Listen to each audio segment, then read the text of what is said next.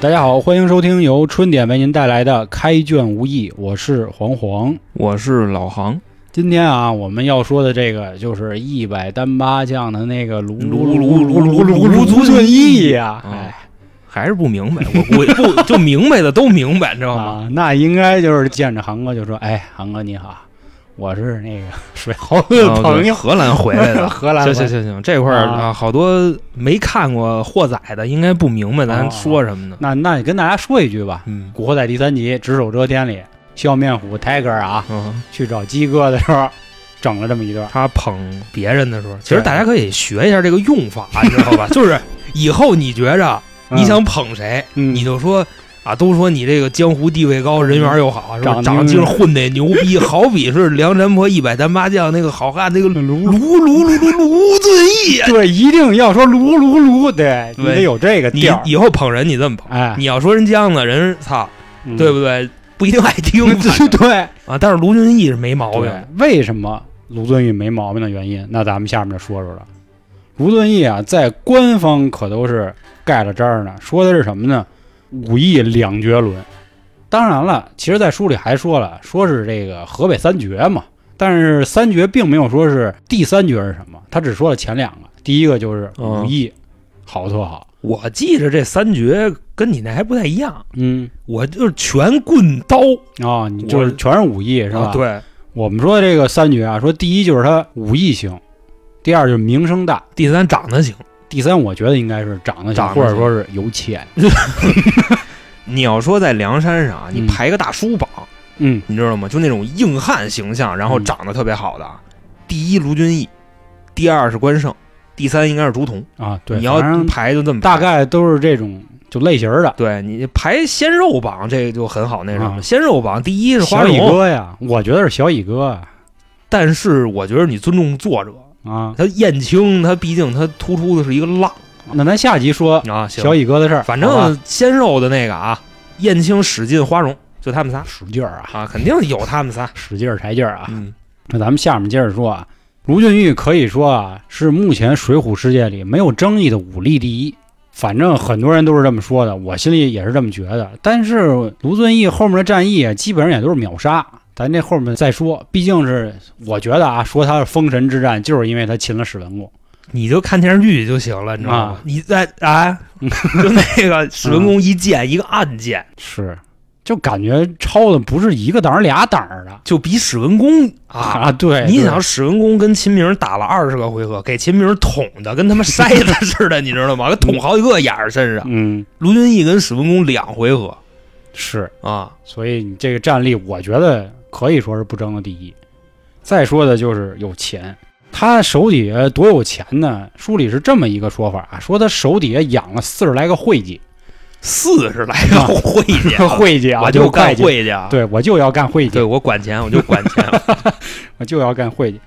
所以咱不敢说呢，他比史进有没有钱，或者说他比李应能有多少钱。但是我觉得在梁山里排前三名有钱的没问题。而且他跟他们有的不是一个路数，你发现哎，没？对，卢俊义是什么呢？他是现金。哎，对对对，你像柴进是老，干妈就是，对，就是老干妈。嗯，柴进是田产跟房产，哎，李应也是资产，李应是他妈粮食，你知道吧？嗯嗯，所以卢俊义跟他们不是有法，人家手里都是现金流。现金流啊，这是非常牛逼的。你就想他家那管家，你知道吗？随随便便五十根金条就那么往外甩，管家啊，这是。嗯你想卢俊义得多有钱顾哥，我操！啊？顾顾哥，我操！嗯所以很多人都说啊，姜子找卢俊义的原因呢，一啊是为了挡兄弟们嘴，就毕竟要选大哥了是吧？老梁山派不服我，那我找一外派的，是吧？你外派的跟我，那你能选谁呢？你只能选我，这是一种说法。还有一种就是也盯上牙钱了，操，牙这么有钱，不得壮大一下我这个是吧？最重要的一个背书嗯，是吧？就跟咱们之前一样，跟那个是，卢俊义梁山第一背书。嗯、然后咱们之前不是说那谁吗？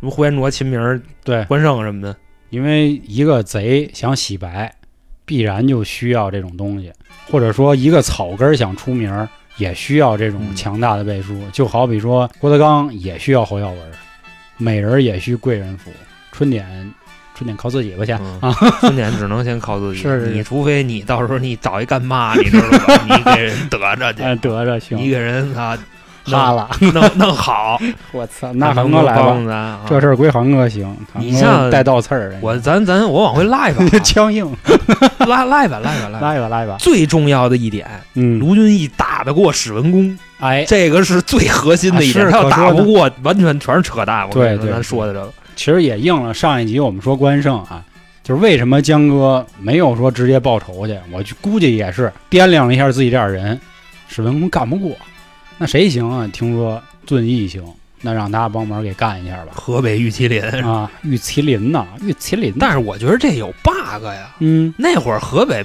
不叫河，叫北京啊。那会儿那大名府相当于是北京外环嘛，外环，嗯他那个位置在差不多今天的邯郸，嗯，差不多那地儿。是是是，按理说那块儿也是 北京领土，对对吧？当时分割的一部分，他老都是老人，他说我河北玉麒麟，还挺瞧不起北京的，主要是嗯，可能是、啊不知道。为什么。那咱们继续说这个俊哥的事儿啊。俊哥出场呢，已经是到书的中部了，而且他的事儿呢，我们在之前讲魁子、讲吴用都已经有设计过。那这块儿，我觉得可以让航哥也再还原一下当时那个场景。我觉着啊，当时应该是他们这么聊的。嗯江哥呢，先是翻书，就九天玄女那个、啊那个书，翻完了以后呢，跟吴用说说，你看啊，最近咱们得办一档子大事儿，嗯是什么大事儿呢？前两天我采访了一位，对不？怎么怎么采访？我前两天我咨询了一位高僧，嗯我说这个附近有没有牛逼人？我梁山要引援，现在嗯，为什么引援呢？首先啊，大哥没了，嗯对？吧？就是按刚才老黄说的那个，就是这个我得找一外派的，嗯然后空降，到时候你说谁当大哥？跟吴用这么一合计，吴用说行，这不就那个谁吗？卢俊义吗？嗯我安排。那你说他带李逵去这事儿啊，嗯，我有点没太想明白。书里写魁子非跟着嗯是吧？那俩小辫儿一梳上，反正大家乐抓紧嘛啊，，对，都那什么。然后后来到了大名府以后，你知道，我跟你说这块儿，你说说吴用也行，说卢俊义也行。嗯吴用看见卢俊义以后，你知道吗？先是算命嘛，因为吴用人家毕竟是道家的人，这玩意儿都明白，直接就跟卢俊义说说那个先生，我们这行啊，没有说这个看见谁非得瞪着人给人算一卦的，但是今天啊，我得给你指条明道。卢俊义说：“你瞧你混这操，你给我指条明道。嗯你看你边上这这什么玩意儿？这是吴用说：“操，你不知道了吧？这是我的书童，但是呢，我这书童，你别看啊，今年八岁，八岁啊，这他妈是八岁，对，就长这样。他说指着李逵啊，说八岁，李逵他妈忍着啊想乐，你知道吗？不敢乐。吴用就跟他说：“说我关先生啊，十五日之内必有血光之灾，嗯你知道吗？反正当时电视剧里演的是什么呢？就说非要给卢俊义算一卦，嗯然后卢俊义就信了，说那你算算吧，正好我也不是那打僧骂道的人，嗯说你算算吧。然后这时候吴用就开始算，算完以后直接跟卢俊义说：“哎呦，先生，不好意思，不好意思，我走，我走，我走。嗯就要走。你说丫什么意思？是不是？卢俊义肯定不能让你走，就说我操，我怎么了？嗯你就这么说我？而且这块儿还有一个什么事儿呢？卢俊义为什么这么信？我觉着啊，有钱人都迷信，啊，那是，你信不信？就你比方说咱们那个嘉宾永成，嗯，他不是老跟他说，好多有钱大哥人不玩这个表啊、车呀，是是玩山，玩山，嗯玩这个。嗯所以这个越有钱的人，应该啊，跟迷信的成正比吧，咱只能这么说。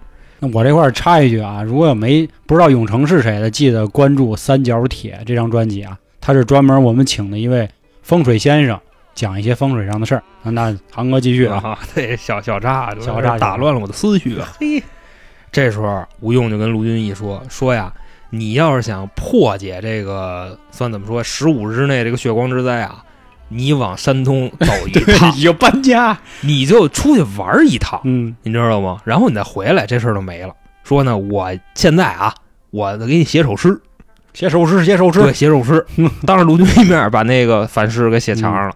咱们分析一下卢俊义这人啊，你说他聪明吗？应该聪明，这看不出来。是啊，所以我觉得卢俊义这人啊，他的智商是挺有争议的，你知道吗？就是首先啊，吴用这两下子他没看出来，嗯这个我觉得不符合他现在的地位，对吧？你想他有这么多钱，而且人家还不是富二代，他富 N 代，嗯，他每一代都非常牛逼，五代嘛，对吧？所以说这个我觉得跟卢俊义的这个经商头脑是不符的，差不多这意思。而且再说一点是什么呢？卢俊义是一特轴逼的一人，绝逼那什么座啊？卢俊义绝逼天蝎座，我跟你说我，觉得你有点夸他了，可能不是轴，他就是觉得自己才牛逼。嗯这也可以理解为轴啊。嗯，是什么呢？这块待会儿我会说到啊。卢俊义口头禅就是什么吹牛逼呢？嗯我觉得这就是他口头禅。首先啊是什么？吴用说你就往那边走，你往山东走啊！我告诉你怎么走，就画一地图，你知道吧？这地图正好路过梁山，你就往那儿走，你就去吧。嗯卢俊说行，那先生你回去吧，我给你拿着钱，你回去吧。吴用就走了。其实这块吴用就是看着他这点了，你知道吗？就你刚才说的那个，就是觉得自己天下第一啊最，牛逼嘛。我二弟天下第一，反正差不多那意其。实有一成语就是刚愎自用嘛，说白了。对，嗯他就特逼。这时候呢，我逼你你就包括你没看书，你看电视剧，你也知道，嗯先谁劝的？李固劝的。他那嗯管家，他那管家最开始都没想让他去啊，对对对，说先生，你不要听一个算命的跟你这胡鸡巴沁，你就不去，我看他能怎么着？其实你说李固这时候什么意思？是不是等着他死？嗯 就你不去，你就血光之灾，到时候操都我的。有可能有可能李固是这意思，但是卢俊义没听。卢俊义说你这你吹牛逼呢，对，就吹牛逼呢，知道吗？嗯？怎么可能？然后再说第二个过来是谁？贾氏，嗯，贾氏过来跟他说说丈夫你不要去，对吧？你这路过梁山，对吧？而且说你就一算命的胡说，基本上那词儿跟李固一样。是卢俊义这时候也是四个字儿吹牛逼呢。燕青再过来，你知道吗？燕青还没说话呢，卢俊义吹牛逼。是你吹牛逼吧？他那个 怎么说的来着？就凭我这一身本事，嗯我弄不了一宋江。嗯他们要敢过来，我跟你说啊，真的，你别说是宋江一人，他过来一万个人，我全给他宰了，是他说你们不要胡说，谁人敢来转我？好家伙赚赚我。嗯，其实你说是那赚钱的赚啊他那按郭德纲的那个语法，那字儿赚，啊，谁能攥我？也能这么说。所以说卢俊义这块儿是他跟吴用那一段的描写，嗯我觉得就是把卢俊义这个人刻画的非常生动，就是基本上已经出来了。其实我觉得也正常啊，五代家业，有钱有样儿有活儿，两条命毁我五代家业。是啊，啊真是毁我五代家业。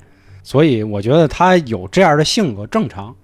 钱就是气质嘛，就怎么说，就是贵族的气质是与生俱来的，贵族小贵族了，贵族踏天地啊，啊，就包括他后来啊，他去了梁山的时候，但他不是说就上梁山了啊，嗯他是路过梁山的时候，你知道卢俊义干一什么事儿吗？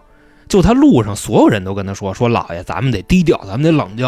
啊，啊你既然现在来了，你就必须得，咱们是吧？强龙不压地头蛇。你说你这非明显的就是跟梁山较劲，嗯这块是怎么写的呢？卢俊义在自己那马车上竖了一面大旗，嗯那大旗上啊写了一首诗，这诗这么写的啊：慷慨北京卢俊义，远驮货物离乡地，一心只要抓强人，那时方渺难而至。你说他什么意思？就这么着就奔梁山去了。我跟你说，其实现在说白了啊，就是一个人，你知道吗？拿着这钱乱七八糟的抄梁山去了。嗯，我觉得这应该是《水浒》里头最可爱的一个人，你知道吗？嗯还是有钱闹的嗯。但是不过啊，我觉得人家有这个资历或者有这个能力去干这个事儿。人后来一个人就开始跟他们就是群殴嘛，单挑还是群殴？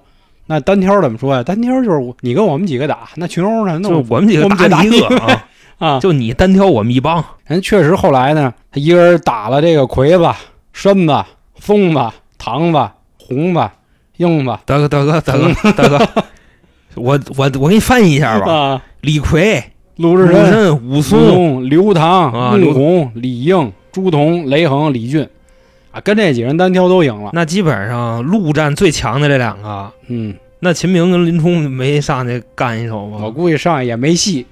啊，对，你想 史文恭对吧？是 秦明，打不过史文恭啊，然后卢俊义跟史文恭俩回合，嗯，那卢俊义打秦明，然后来可能也是阴沟里翻船了，被张顺给擒了不是踹河里去了，啊。是，然后在河里收这就拾算阴沟翻船吧啊，对吧？水战确实可能差点意思。陆战真是无无敌所向披靡。对对但是啊，我们这块儿是要水不两山，，对我们这儿水不两山。八百里水风。后来请上山之后呢，姜子也坏。你管那叫请，滚上去我每次都说请请。啊，请上之后呢，也说哎没事儿，哥哥，或者说这个卢兄，你就来我们这儿，你放放假啊，你当玩会儿。这个李固什么的，你们你们先回去啊！你在我们踏踏实实，到时候你该回家回家，你跟我们玩会儿，搓搓麻、推推牌九舞的。后来我估计卢俊义心说：“操，反正你们也打不过我，待会儿待会儿吧，是吧？有什么的呀，玩着。”他就压根儿没觉得宋江他们会害我啊！对，你们不会吹牛逼呢，就吹牛逼呢，吹牛牛逼呢啊的嘞！后来玩了好几个月，回家了，四个月，嗯，结果这一回家全是了，对吧？李固。给罢了，这块吴用电话，嗯嗯嗯，吴用跟李固说说你呀，你走，你知道吗？我你放一万个心，卢俊义不可能回。是你们家主人要跟我们了啊，要跟我们当大哥了。对，就逼哥，我想跟你，是你回你滚，你知道吗？对对对，你赶紧走。这块啊，我跟你说，江哥还是不够贪。嗯，江哥要够贪的话，他那个钱他都不能让李固那么霍霍去啊，你知道吧？但是到后来也带回来，但是带回来的不多。可能按照你说的啊。就是那会儿他霍霍就是九牛身上的一根毛啊，所以那霍就霍霍差不多。后来发生了几件事儿啊，就包括他回家路上碰见小乙哥，以及他被一抓、二抓、三抓这几件事儿。咱们聊到小乙哥的时候，方艳青那儿去说，哎，咱们去说啊，咱们继续是说上了山之后没辙了，你用几个人 换我五代家业了，那既然是这样，那上吧，那怎么办啊？当时呢，我其实看网上有一个说法。说江呢是真想让卢俊义。说实话，这次我都看不下去了。你是说网上的这个说法你看不下去，还是江哥对卢俊义这个呃诚恳的态度？你网上这说法啊，因为虽然我一直认为江哥对兄弟们还是行，但是他的人生大计是招安，那招安谁得当指挥使？那还得我江的啊！我怎么能把这个位置都让给卢俊义了？让卢俊义，结果也差不多，估计也招完啊。那倒是，但不是让卢俊义哥几个散了吧？啊，对，也没这个必要，是是是，散了。哎，所以我觉得他这三让啊，从我来看啊，这么多年职场经验来看，就是给哥几个看的。你看见没有？我让丫当，我不想当大哥啊！对，我不想当。你们丫非让我当大哥 啊！我也没有办法，你知道吗？对啊，你看史文恭也是他擒的，对吧？擒了之后，你们还不乐意，还非让我当。后来我们又联合起来说，我去打东平，他去打东昌，结果他干瘪，那那怎么办？你我觉得这块非常有意思，咱要不就可以说一下这块，你知道吗？就是说卢俊义啊，这块是显示他有脑子的地儿。嗯，首先是什么呢？他们啊分兵五路围攻曾头市。嗯，你知道吗？卢俊义自己他那个方位在哪？好像是西北那么一个地方。然后呢，你知道宋江这时候干嘛吗？我为什么会刚才问你那个问题啊？就是你对哪个事儿看不下去？嗯，你是对宋江、对卢俊义这个态度看不下去，还是对网上那评论看不下去？我刚才这么问的嘛。其实我这块我也觉得江哥好像有点那意思，就真想让了。但是我不信啊，你知道，我只是隐约的有这么一个念头，但是我赶紧给自己嘴巴，你知道吗？不可能。你知道江哥是怎么干的吗？打完了史文恭以后啊，他们那一大帮人就在那儿。让位嘛，对不对？史文恭也擒着了，然后卢俊义拿着那根剑，然后指着史文恭，这俩一并交与兄长发落。嗯，是这么说的。然后江哥一看，我操，行了，兄弟，史文恭你拿的，嗯，那山寨之主理应员外来做。嗯，他这么说的。这个时候呢，卢俊义，我跟你说啊，赶紧啊一抱拳，不可，哥哥，卢某初来乍到。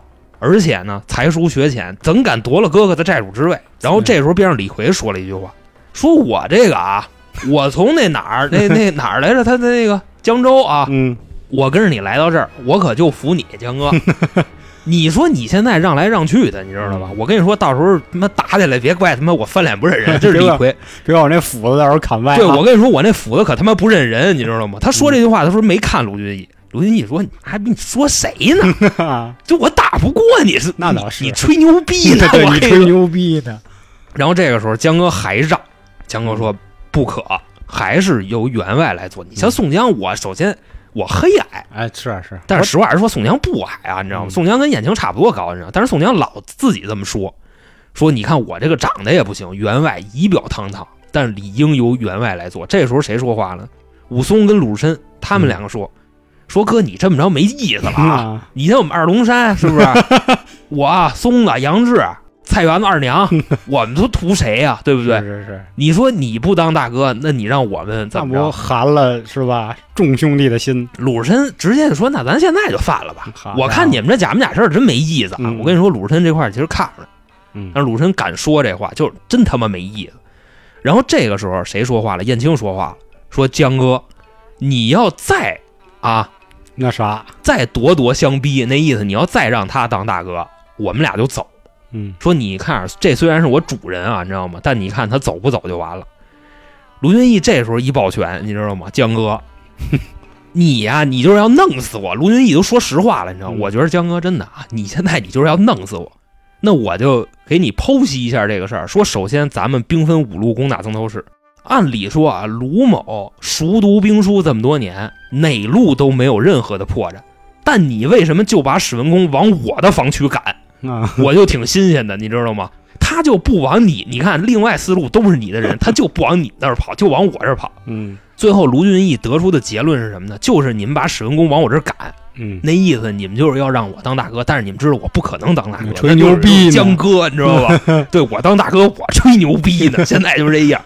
他就真是快跟江哥直接说了，你要是再让，你就是要杀我，你就是要弄死我。嗯所以说，真的哥哥，你要是想跟兄弟好，你还是当大哥，嗯，我就当你弟弟，只有我心疼哥哥。你知道吧？我就当你二弟就行，嗯你知道吗？我是你大弟，你魁子可能是你好几弟啊，你知道，我是你大弟，那意思我坐你边上，一人之下，万人之上，嗯这个是最好的结局。当时他们这块的对话是这样的：卢俊义真是咬死了都不敢说，要不我试试？没没有啊，这想法没有，肯定的。就看边上那一帮秃子，对吧？秃子，我操！鲁智深嗯武松带一箍，操那边拿着俩斧子冲人家喘气，他能行吗？对不对？嗯所以说这块看出来，卢俊义也不傻。嗯你想，他江哥那个，对他都分析了一遍，嗯嗯这个就跟刚才算命那块有一个鲜明对比，你知道吗？等于说这个人就是什么呢？有脑子，但是啊，过于的自负。就你刚才说那个刚愎自用，就是啊，卢俊义的人生格言，吹 吹牛逼呢呢。嗯，那既然我们说到刚愎自用啊、吹牛逼啊这些话，咱们不得不就说说最后俊哥的这个结尾了。其实这块儿还是跟小乙哥就是扣着啊，对，咱们简单说一下。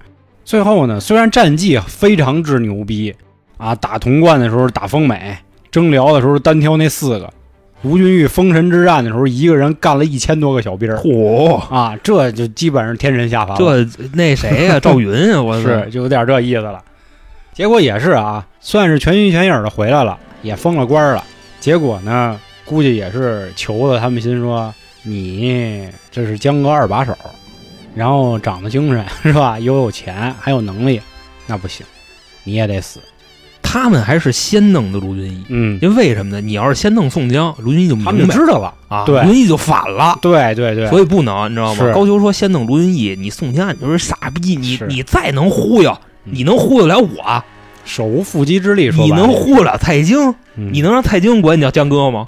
对不对？是，所以说要弄，还先得弄卢俊义，哎。宋江怎么着不了？对。一开始先说他谋反嘛，后来皇上给招过来了，说怎么着，小段要反不那不能够吹牛逼呢，啊，是吧？咱哥们这心胸真吹牛逼呢！能吗？哦，确实不能，那回去吧。为了这个安抚你，给你赐点儿这酒喝。赐御酒哎，结果呢下了点汞，就水银。啊，对他那是慢性食物中毒是还是？所以说他的这个结局啊，也挺悲情的。我觉得真有点应了那个让子弹飞那句话了，就是你用这么俩人儿，吴用跟李逵换我五代家业，嗯，值吗？那 可说呢。但是他没办法呀，他就是因为这个觉得自树己大招风了。牛逼，嗯所以才让人这么折腾他。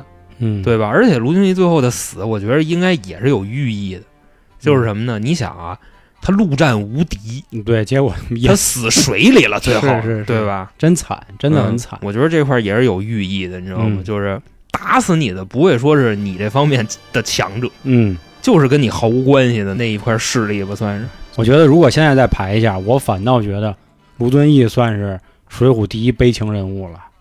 虽然之前每个人都挺悲情的，对吧？不论白道的、黑道的，都是被迫上梁山或者无奈上梁山等等。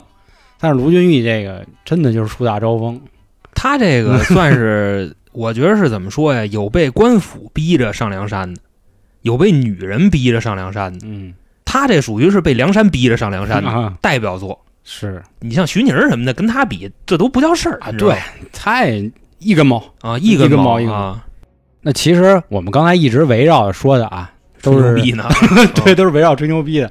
刚才其实老航提到了一个人，或者说提到两个人，李固、贾氏。哎，其实这又涉及到了《水浒》里的一个女性，她又代表了一类人。那这个呢，下一期嗯还是啊，我们把还是娇姐找来，对对对，再跟大家分一下这娘们儿到底是不是你妈好音你，还是得先给他讲明白这个家世是谁，哎你知道吗哎？好吧？那咱们啊，敬请期待。最后，如果您还有什么要跟我们讨论的，记得关注微信公众号“春点”，春点是汉字啊，里面有进群的方式。那咱们下一期啊，带着娇姐咱们一起见。感谢今天各位的收听，拜拜。拜拜。